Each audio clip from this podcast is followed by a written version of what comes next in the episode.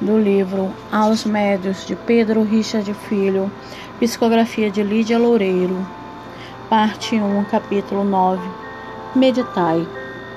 No mundo radioso, despertei atônico ante as luminosidades do plano espiritual. Sentia-me oprimido, réu de grande culpa, porque em mim havendo sido vislumbrada na terra a compreensão da verdadeira vida, não souberá moldar-me pelo padrão evangélico. Meu despertar a que me referi não se iniciou no instante imediato ao despojar-se o meu espírito do invólucro da carne. Não. Durante algum tempo, cuja duração não saberia precisar, se entidades amigas não o houvesse esclarecido, estive em estado de choque, expressão mais compreensível por vós.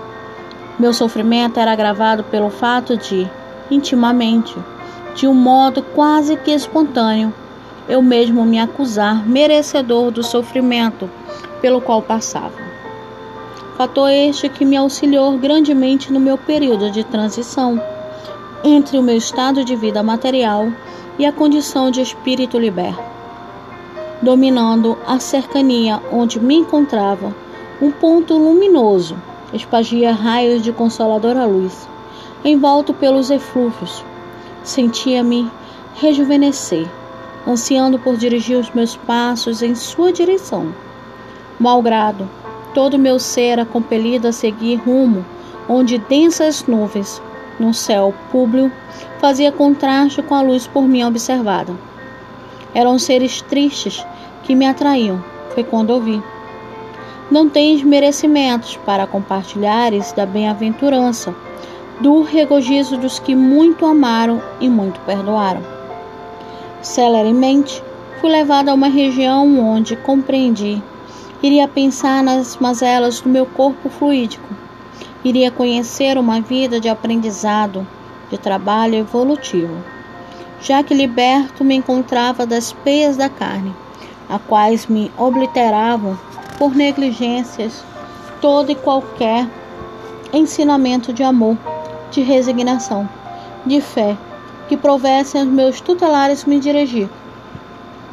A lei física que diz que nada se perde, tudo se transforma, impera na espiritualidade de modo mais frequente e positivo que no plano material, pois que das transformações imateriais dependem as fisicamente densas.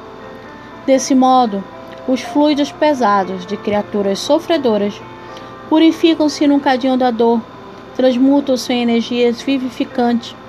Tais modificações de fluidos não se observam rapidamente, requerendo por vezes anos de penares. Graças a Deus, pude, pelo meu arrependimento sincero, ingressar em planos mais elevados, para onde fui, com levas de companheiros para o aprendizado do bem. Assim, como o mestre do mundo encaminha seus discípulos a centros de cultura e progresso, íamos nós em labuta de aperfeiçoamento próprio, sendo esclarecidos por espíritos orientadores de recém-desencarnados. Pelo esforço individual, adquirimos capacidade de cooperarmos no próprio esclarecimento espiritual na esfera terrena. Preparamos o coração para a semente do bem no cumprimento do dever perante as leis de amor. Se no invólucro perecível nada é conseguido sem o trabalho regenerativo, quando liberto, o esforço próprio do espírito é a condição inalienável à sua felicidade como uma entidade do plano espiritual, onde não existe a predominância do labor para aquisições grosseiras, tão mais premente quanto maior for o embrutecimento da matéria pelo espírito retardatário.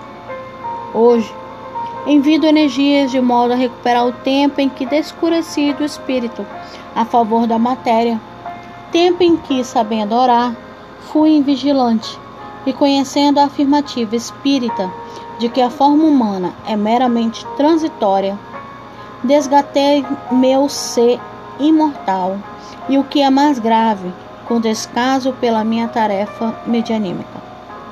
Quantas vezes não negligenciamos deveres cristãos?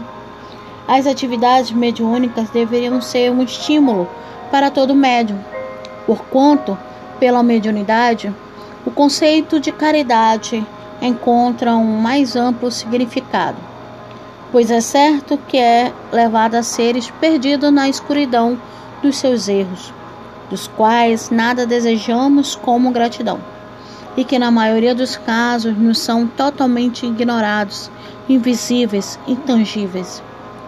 Na lida diária pela prática do bem, às vezes satisfazemos a uma vaidade pessoal, a do bom conceito ante o necessitado. Pela caridade espiritual, figuradamente, a esmola que damos é a força de nossa fé e de nosso desejo de amar, sendo isso, por vezes, mais difícil de se praticar do que a caridade material. Mormente a enquadrada no conceito puramente humano. Que maior estímulo para os que amam o labor na causa do bem, que aperfeiçoar suas vibrações psíquicas pelo bem universal. Que melhor escola de equilíbrio, de singeleza, de fé, de amor fraterno, de culto a Deus, encontrareis aí no mundo. As criaturas que amam a matéria encontram na tarefa mediúnica abençoada oportunidade de dominar suas tendências grosseiras para a elevação de seu magnetismo, pois que há uma correlação sutilíssima entre o dom receptivo e o bom desejo de espiritualizar as próprias vibrações da alma. Se bem servirdes, bem sereis assistidos. O vosso despertar na vida imaterial será uma bênção de luzes, pois que, por amor à luz suprema, servistes à disseminação da verdade. Não há razão para desânimos e dúvida. O roteiro já nos foi esclarecido pelo Mestre Divino. Suas pregações sempre presentes serão para toda a eternidade a nossa orientação máxima. Sois impulsivo? O verdadeiro impulso, impulso é o do bem.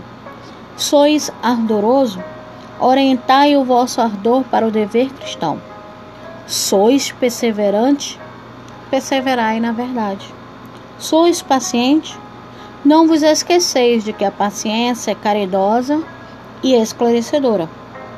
Procurai ser operosos discípulos de Jesus pelo aprendizado do amor.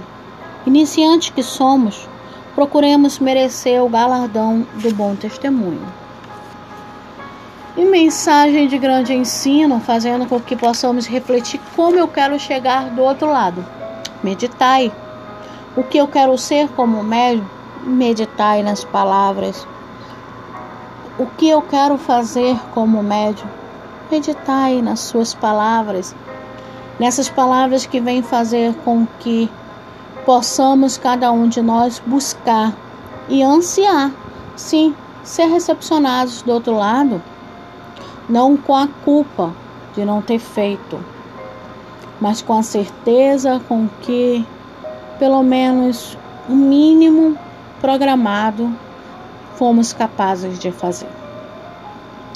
Grande beijo.